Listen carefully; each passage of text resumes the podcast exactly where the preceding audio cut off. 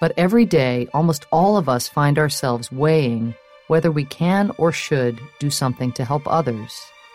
We decide on issues large and small whether we will be bystanders or upstanders.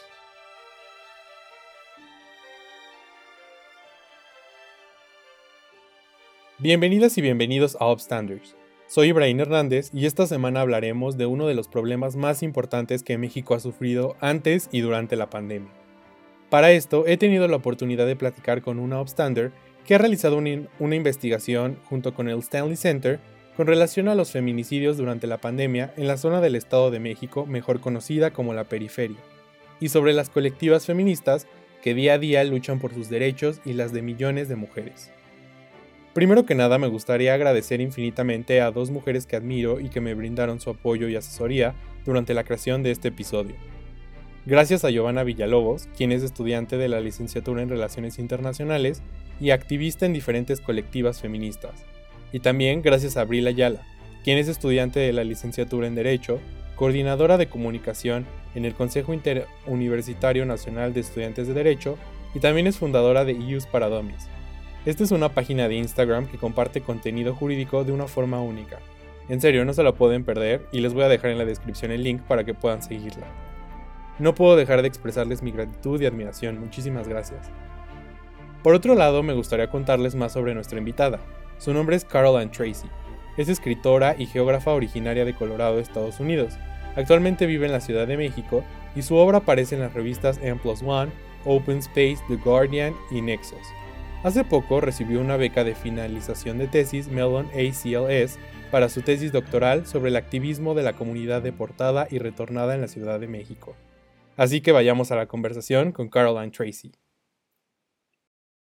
Caroline, primero que nada, bienvenida a Upstanders. Muchas gracias por estar aquí con nosotros.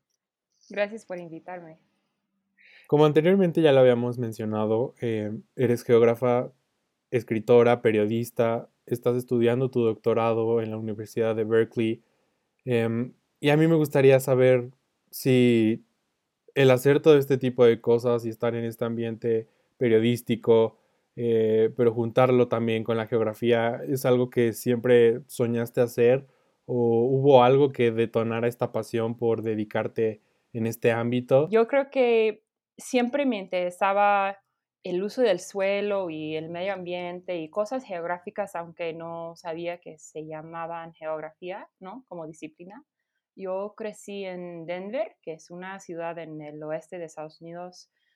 Yo, pues como geógrafa, como ñoña, suelo argumentar que la Ciudad de México y Denver son los polos de una región conjunta. O sea, hay esta idea en México de área de América y yo me identifico mucho con esa idea, esa forma de definir la, la región eh, por el clima y la ecología y definirla por una manera porosa y flexible en, vez de definirla como una región política dividida por la frontera. Y pues yo creo que me influyó mucho en mi infancia y mi adolescencia el dato de que Denver estaba creciendo muy rápido y es una zona semiárida, entonces se nota el crecimiento mucho. Entonces, pues por esa influencia yo siempre pensaba que iba a estudiar planeación urbana eh, en la universidad para, pues, trabajar en estos temas del medio ambiente y mm, luego yo creo, yo creo que esto va, va, relacionado con el artículo sobre la periferia de la Ciudad de México, de que vamos a platicar más tarde. Me fui a la universidad y entré en las clases sobre urbanismo, pero me di cuenta de que solo estábamos estudiando las ciudades más emblemáticas de, de Estados Unidos, ¿no? De Nueva York y Boston y Chicago, y nunca platicábamos sobre sus afueras sus suburbios y pues yo sí crecí en el centro de, Denver, pero es una ciudad del oeste, o sea, mucho más urbanizado. Y, pues siempre me parecía importante hablar sobre las afueras de la ciudad porque es donde la mayoría de la gente vive y donde están creciendo y este, por tan feas o aparentemente aburridas que puedan ser, creo que eh, pues es la, no es la parte emblemática, pero puede ser la parte más importante porque es la parte más real, ¿no? Es donde la vida realmente pasa. Y pues me di cuenta de que en esas clases de urbanismo no íbamos a estudiar ese tipo de, de problemáticas y pues reconsideré mi trayectoria y terminé con una licenciatura en literatura rusa, que es otra historia larga, pero me descubrí después de que existe este disciplina que, esta disciplina que es geografía y pues me sentí como si fuera hecho justo para mí, eh, porque yo creo que es como lo mejor de ambos, ¿no? Que la paso leyendo y investigando y entrevistando a la gente, yendo al archivo, escribiendo, todas las cosas que me gustan hacer, pero también es muy aterrizada y, y pues siempre tiene un fin como de para el bien del mundo, para el bien de la gente. Y entonces yo creo que me, pues me, me quedé muy feliz como geógrafa y escritora. Qué padre. Y, y justo em, me gustaría preguntarte, a lo largo de tu carrera como estudiante y ya eh, más adelante, ¿qué tan fácil fue poderte, poder conocer o acercarte a mujeres que estuvieran dentro del campo y, no sé, dentro de la academia y al mismo tiempo desde un punto de vista más profesional en el campo? Em, ¿Qué tan fácil o qué tan difícil fue poder encontrar a mujeres a quien admirar o poder leer su trabajo o poder acercarte? Yo creo que para mí el el problema más grande era una sensación de la misoginia internalizada, ¿no? Que por, por un tiempo, por mucho tiempo, pensé que necesitaba, o sea, demostrar mi valor frente a como los profesores más reconocidos, ¿no? Algo así. Y luego me di cuenta que en realidad estaba rodeada por, por mujeres que hacían trabajos increíbles y que si convivía con ellas, yo estaba más feliz, mi trabajo era mejor y más valorado. Y lo mismo me pasó en el trabajo de campo, de que al inicio de mi trabajo de campo, yo creo que siempre me sentía tímida porque siempre pensé que necesitaba hacer entrevistas con autoridades que muchas veces eran hombres. Y una vez que cambié este, mi enfoque y empecé a entrevistar más a mujeres, me sentí que, pues, como que había perdido mucho tiempo no haciéndolo, ¿no? Que las, las mujeres tienen historias increíbles, tienen luchas y activismo increíble y, y que, pues, era un problema mía, pero también un, problema societal, ¿no? Que, que no, no había dado cuenta por mucho tiempo, por, por mi adolescencia, ¿no? Que hasta los fines de mis 20 años yo creo que, pues, sí, para el fin eh, los fines de mis 20 años hice ese cambio en mi enfoque. Claro, qué, interesante. Y justo, justo hablando de esta forma en la que tú trabajas y en la forma en la que eh, te desempeñas, me gustaría saber de qué forma la pandemia ha cambiado eh, esta metodología que tú utilizas para trabajar. ¿Ha sido más complicado? ¿Tal vez ha sido más difícil? ¿Cómo, cómo ha sido la experiencia? Pues la pandemia cayó en medio de mi trabajo de campo de doctorado. Mi tesis de doctorado se trata de las mujeres y las personas trans también de la comunidad deportada y retornada de Estados Unidos en Ciudad de México.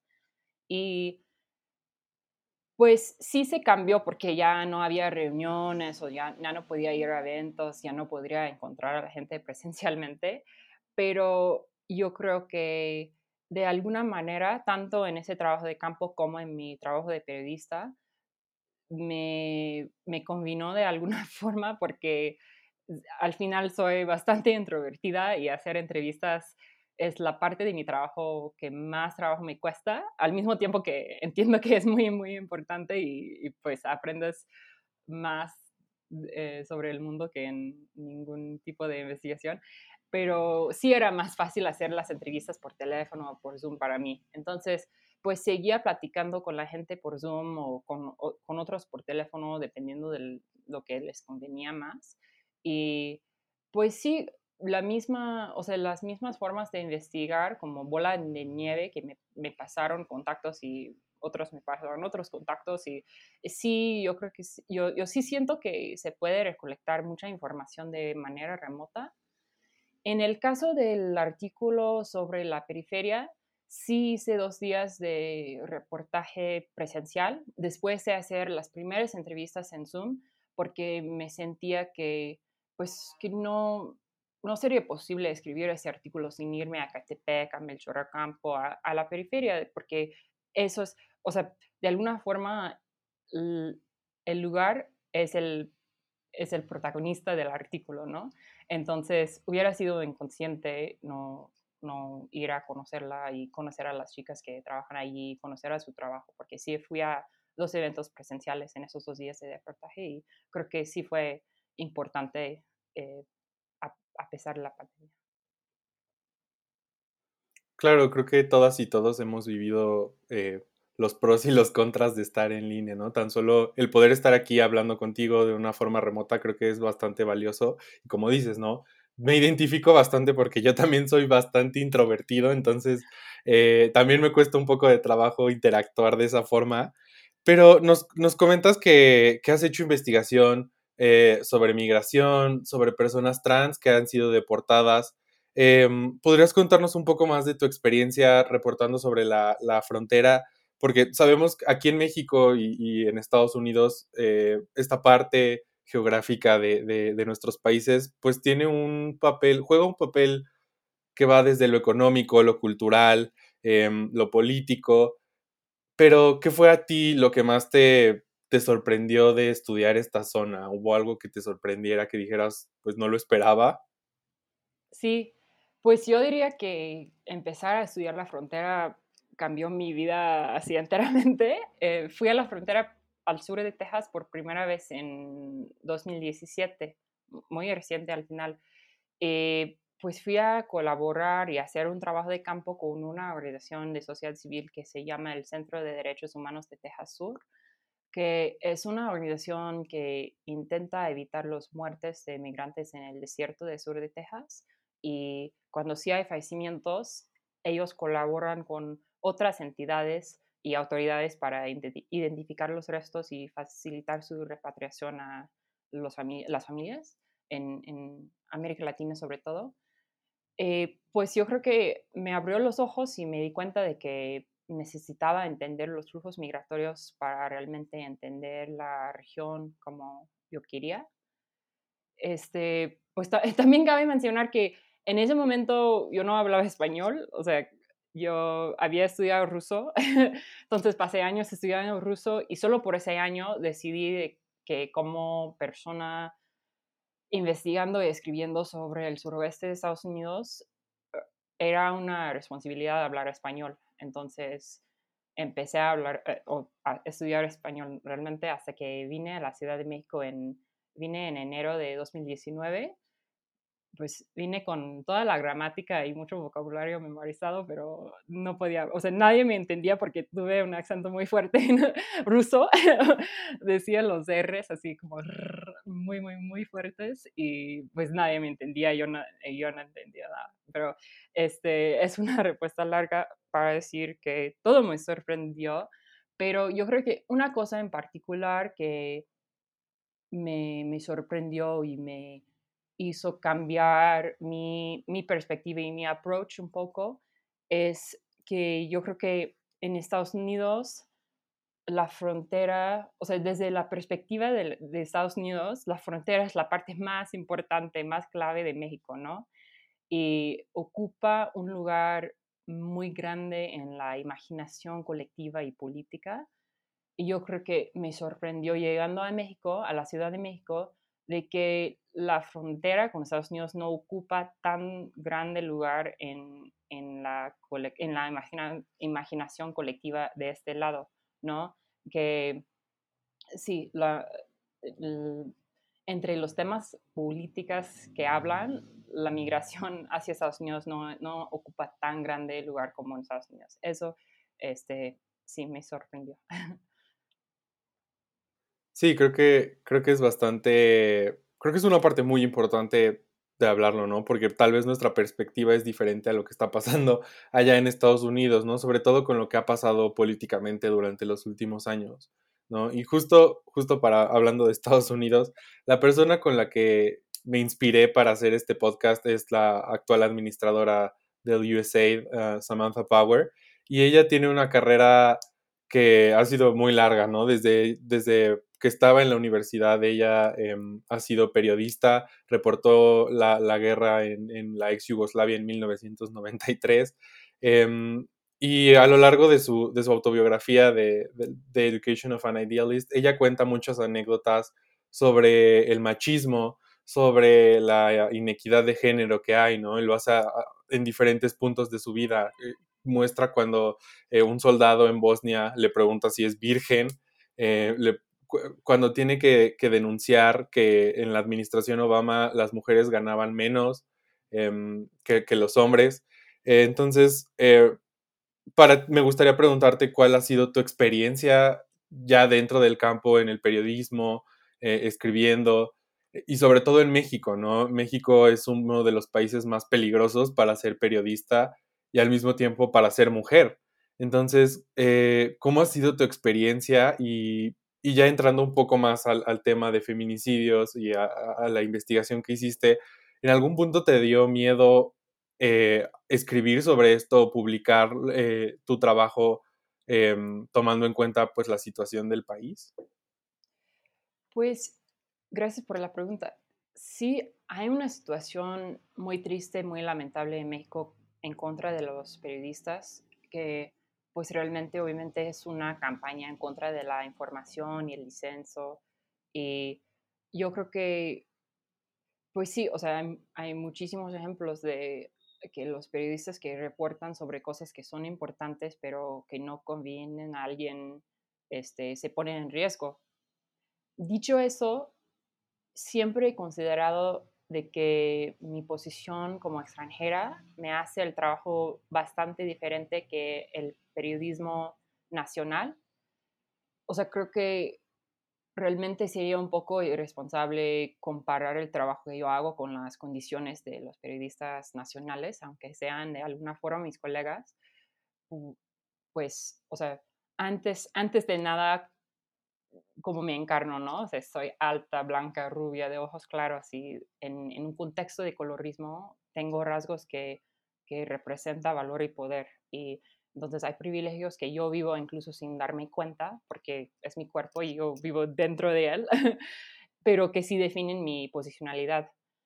Yo creo que otra consideración es la audiencia, que yo creo que lo ven menos amenazante explicar México a extranjeros porque muchas veces los reportajes son más generales o más este, sobre la panorama de México, la panorama de un tema de México, menos específicos y detallados este, que reportar para lectores nacionales y locales que entienden las situaciones muy precisamente.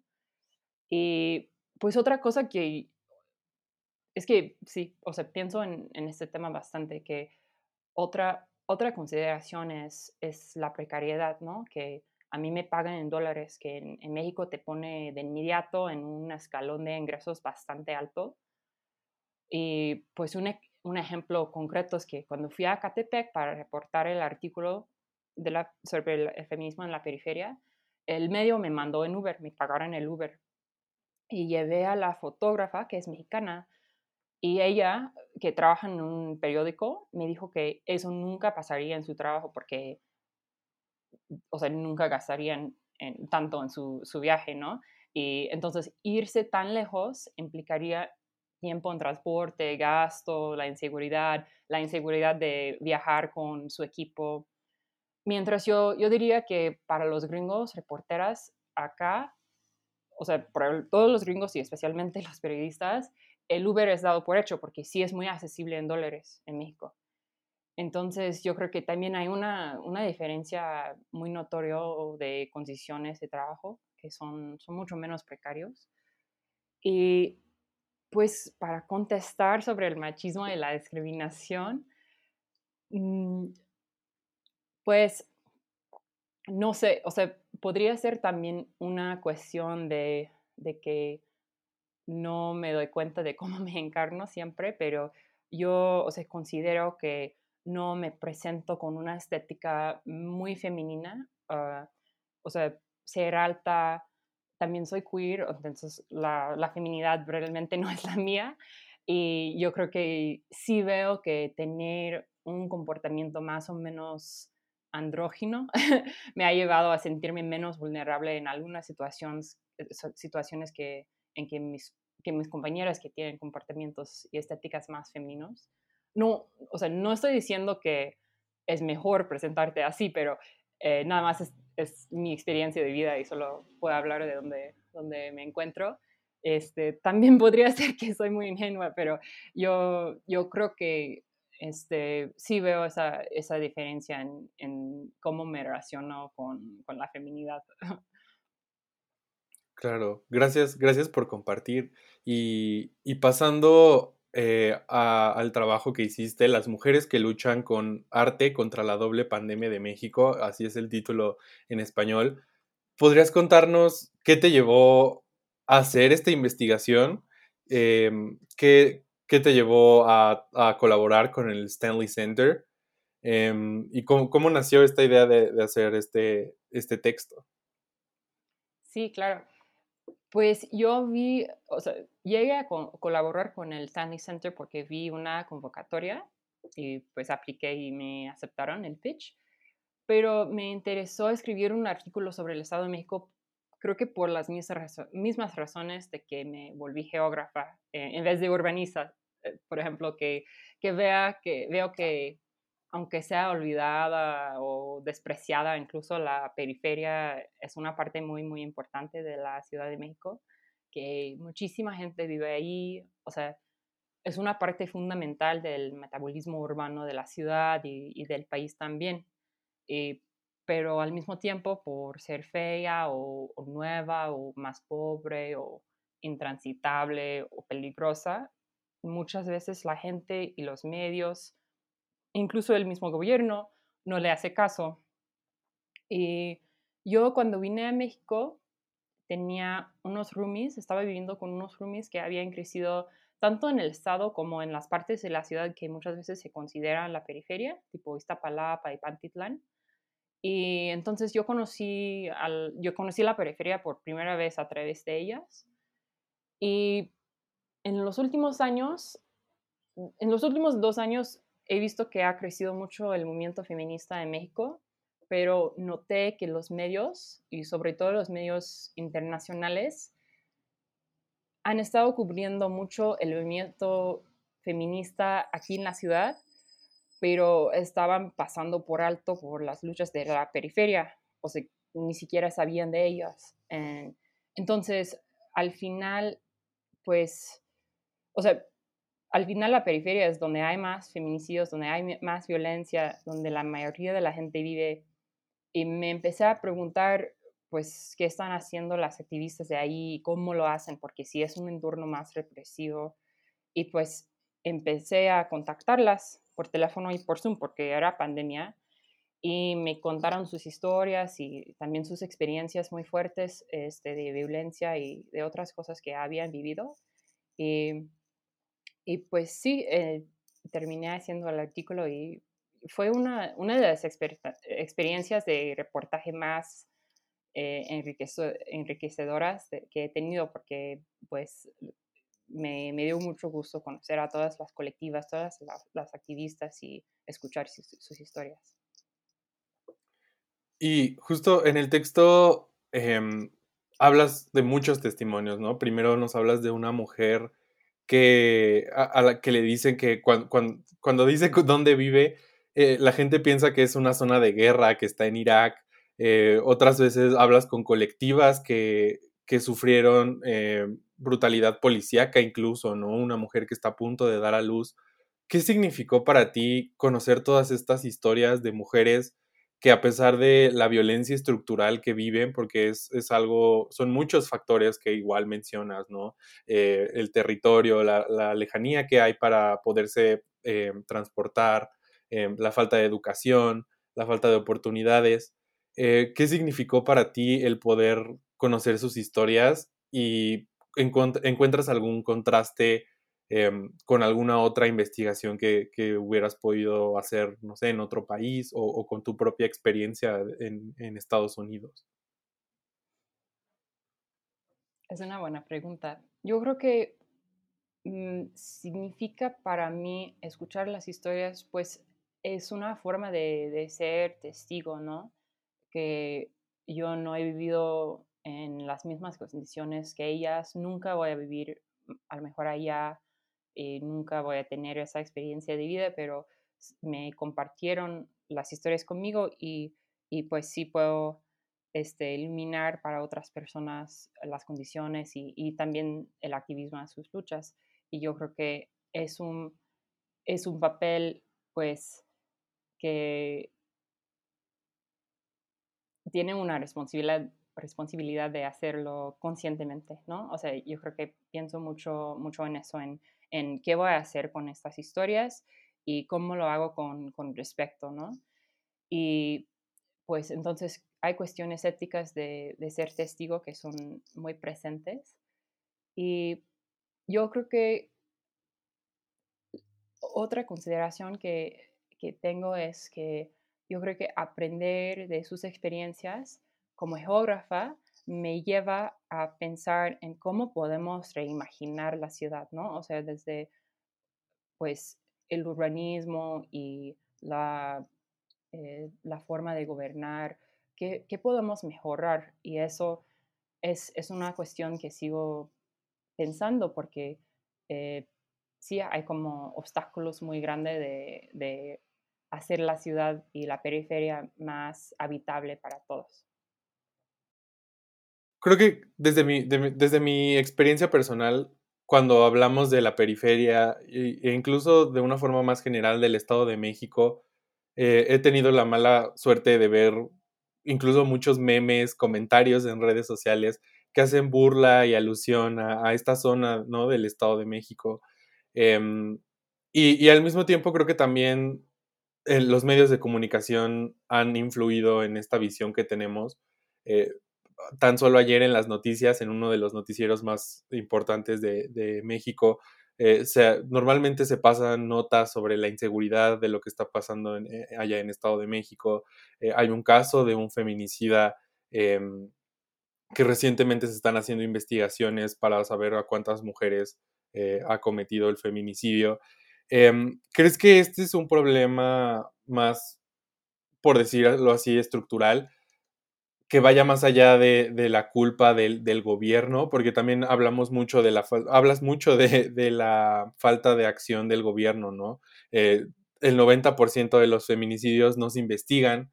Eh, entonces, ¿crees que es un problema que va mucho más allá de solamente ser culpa del gobierno?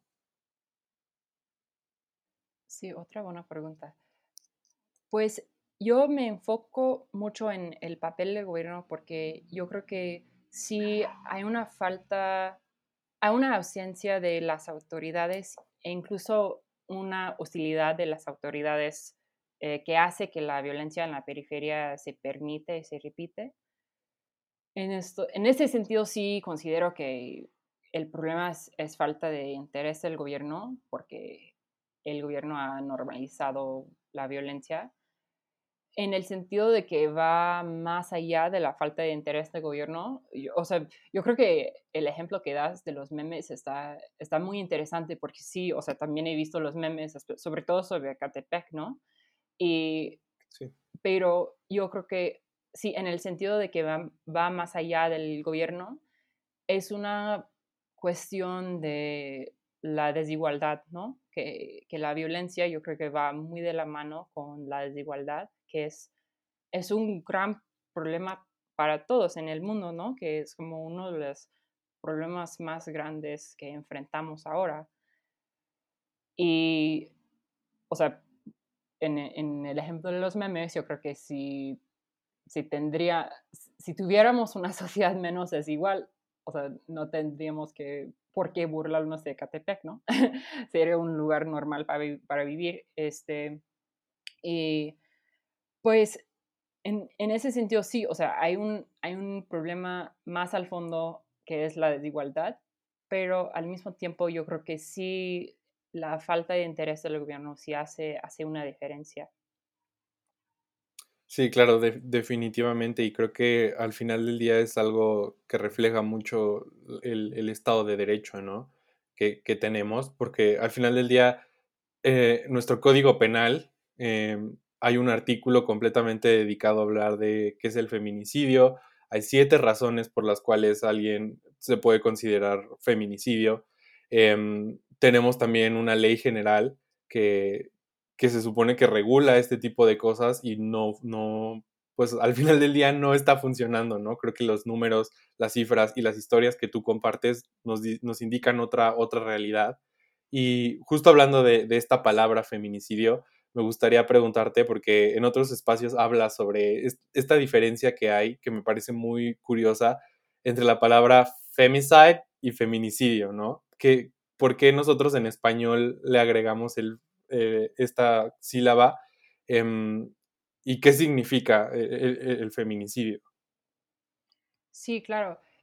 Esa tipo filología, por decirlo así, yo aprendí de una socióloga que se llama Ana López Ricue, que es de la Ciudad de México, pero ahora está haciendo su doctorado en la Universidad de California en San Diego, que me explicó que existe este término en inglés, femicidio, o femicide, y cuando se traduce, traduce a español, agrega la otra sílaba para hacer la palabra feminicidio.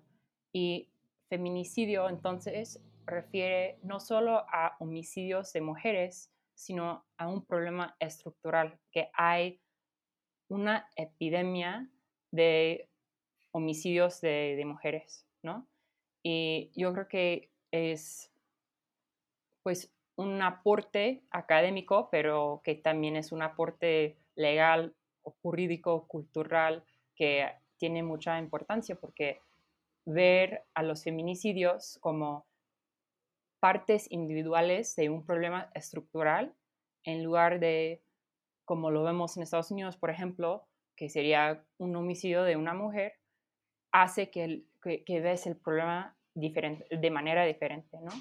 Y yo creo que es, es algo muy importante de, del feminismo mexicano, de que las activistas pueden ver el problema como algo estructural. Yo creo que es algo que hace falta en, en el activismo en Estados Unidos, porque entendemos que hay un problema de violencia doméstica, por ejemplo, pero muchas veces está entendido como hombres malos o casos, casos individuos, no como cuáles son, qué, es, qué es como el marco jurídico que permite que esto pasa, que es el tipo de línea de cuestionamiento que hacen aquí.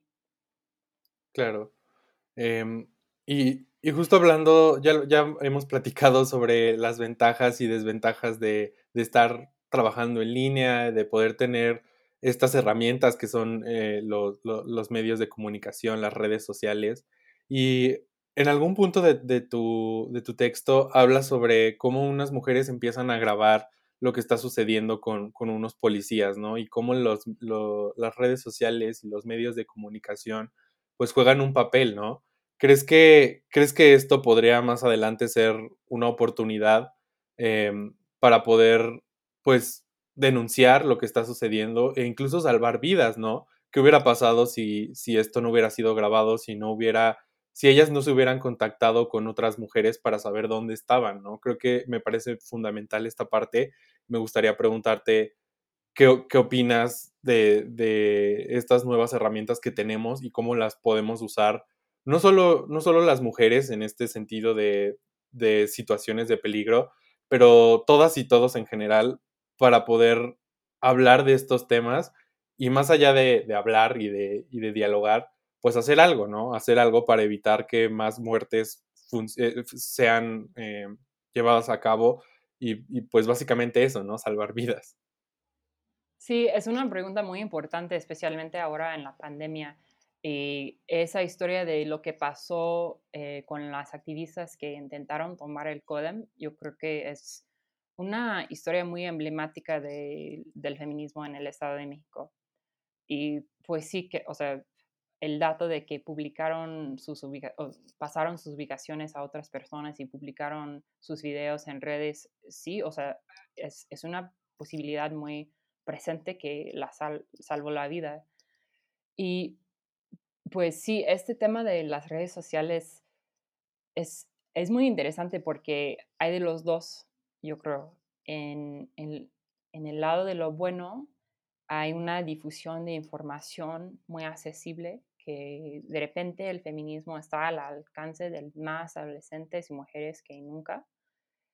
Y una organización que esto la ilustra bien son las luchadoras, que ellas tienen un proyecto de Internet feminista que incluye talleres y capacitaciones sobre eh, autocuidados digitales y cosas así. Y también hay otras organizaciones que están haciendo cosas tipo denuncias seguras y este acompañamiento virtual, que es pues formas de hacer las mismas cosas que, que harías cuando no, no, es pandemia, pero a través de, las redes sociales y el Internet. Y pues también hay, hay la posibilidad que yo creo que muchas han aprovechado de esta posibilidad de conocer a gente y hacer comunidad con, con, gente que no hubieras tenido la oportunidad de conocer en persona. Por ejemplo, entrevisté a una colectiva en Iztapaluca para la entrevista, eh, el artículo, digo, que había formado durante la pandemia. Entonces, y entrevisté a otra persona, a una representativa del, de la Red Nacional de Refugios, y ella me comentó que durante la pandemia las redes sociales y el, Internet se habían convertido en espacios de sororidad. Y yo creo que para, para muchos sí es cierto que fue un, un outlet para conocer a gente, platicar sobre y, y, aprender también sobre el feminismo. Este, pero también hay otro lado que, pues, la accesibilidad sí es un problema, que, que no todos tienen internet. Eh, y eso yo creo que sobre todo la gente más grande, la gente de bajos recursos, sí la pandemia y la necesidad de usar el Internet sí, sí las afectó mucho y por lo malo.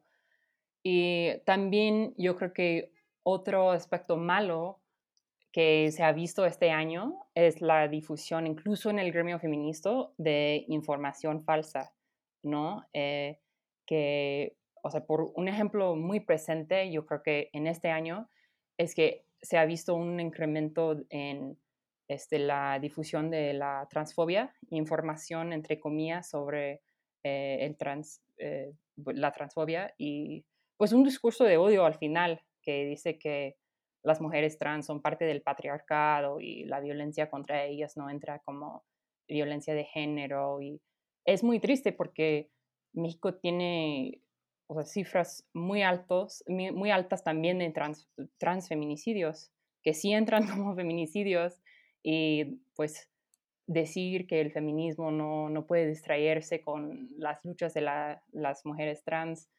este, no, o sea, es una lógica absurda y, eh, yo creo que ese discurso ha sido muy pernicioso en redes este año.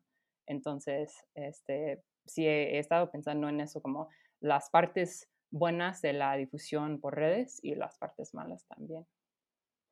Claro, y creo que, creo que aún así no, no se le ha dado suficiente difusión a todos estos grupos. Justo en, el texto hablas, ¿no? De colectivas eh, que han sido bastante resilientes y han buscado la forma, pues, de ayudar de forma virtual, de forma presencial, de la forma en la que sea, ¿no? Em, también tenemos este, este, grupo de mujeres que son excavadoras y que están buscando eh, restos de, mujeres desaparecidas, que también creo que es uno de los casos que más se ha, se ha hablado, pero también hay, hay muchas colectivas y hay muchas mujeres que están allá afuera em, tratando de, moverse y hacer, tomar acciones, ¿no? Más allá de, dialogar, que también obviamente es importante escuchar, sentarnos y aprender Em, pero creo que me parece muy valioso todo lo que nos compartes, ¿no? Y, justo, justo hablando con, con otras compañeras, eh, mujeres, estudiantes universitarias, em, hablábamos sobre eh, las dobles muertes que, que, se dice que muchas veces tienen las mujeres, ¿no? Eh, primero, cuando se comete un, feminicidio en contra de ellas, y la segunda vez es mueren por la, por la impunidad, ¿no? Que hay y por la dificultad que muchas veces hay de probar que un, que un homicidio fue en razón de género y que es un feminicidio, ¿no? Me gustaría preguntarte qué opinas de, de esta frase o de esta, de esta parte que se habla mucho em, de las dobles muertes. Yo creo que es un aporte también muy, muy importante del feminismo mexicano, que, que reconoce que hay la violencia física, pero también hay una violencia burocrática que muchas veces la gente padece. Eh, pues sí, o sea, yo creo que eso es mi, mi, opinión, que es, que es muy importante. Algo que me, me ocurre agregar, eh, que, en que pensaba mucho eh, durante el reportaje para este artículo, es que, pues, o sea, comparando los feminismos, por ejemplo, ya, ya te comenté que yo creo que algo muy importante del feminismo mexicano este, es la perspectiva estructural. Yo creo que, al contrario, algo que yo, pues, traigo conmigo como gringa es, es que hay un debate o un, un discurso mucho más presente allá desde el feminismo negro sobre el abolicionismo y el abolición, eh, la abolición de, del Estado punitivo ¿no? y carcelista, o el la abolición de, las, de los cárceles.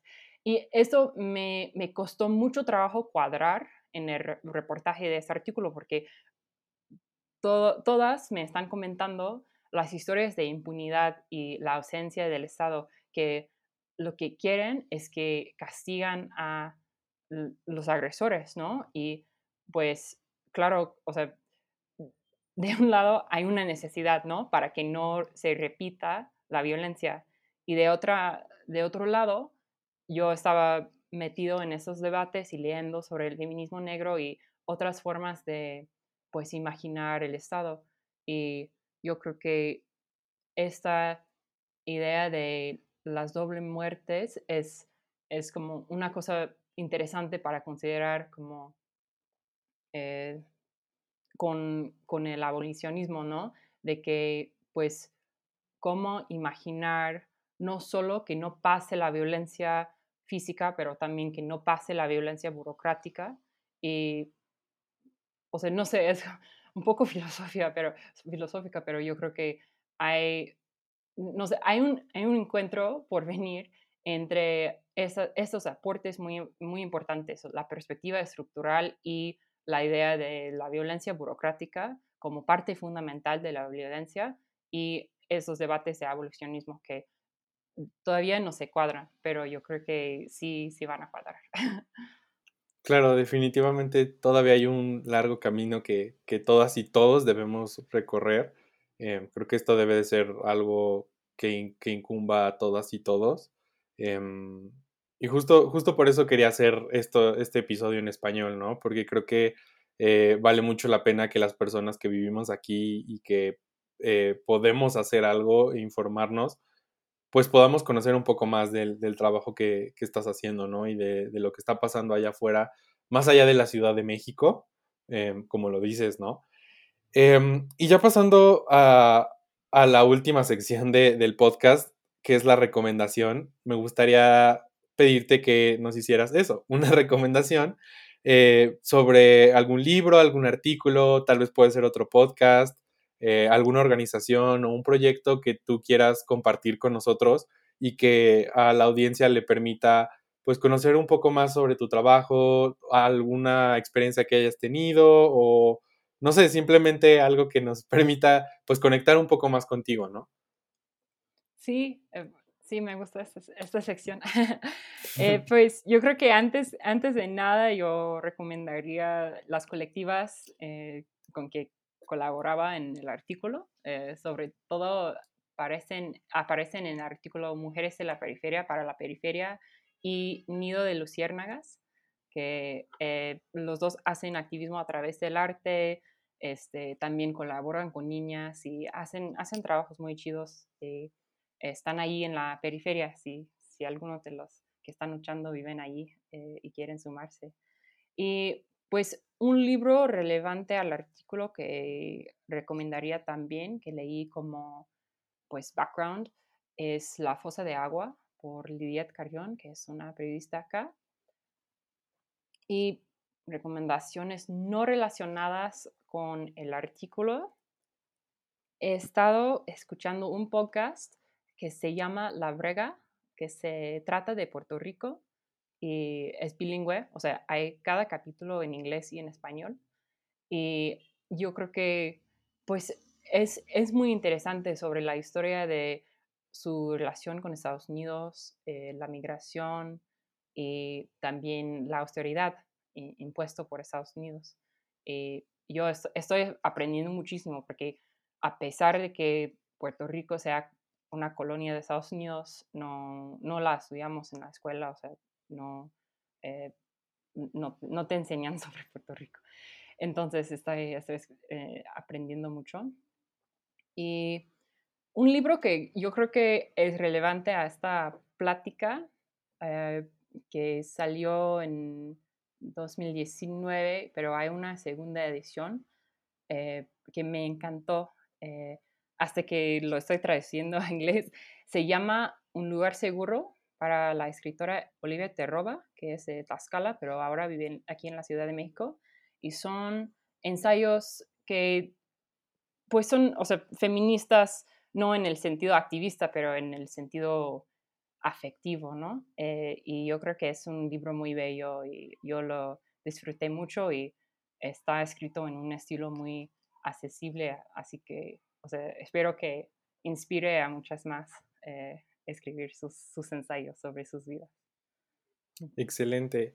Pues Caroline, muchísimas gracias por, por haber participado en, el podcast, por habernos compartido un poco más de tu experiencia eh, personal y, profesional.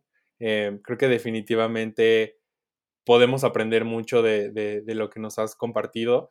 Y eh, pues nada, te deseo muchísimo éxito en tu, en tu doctorado y muchísimas gracias. Gracias a ti, muchas gracias de nuevo por invitarme.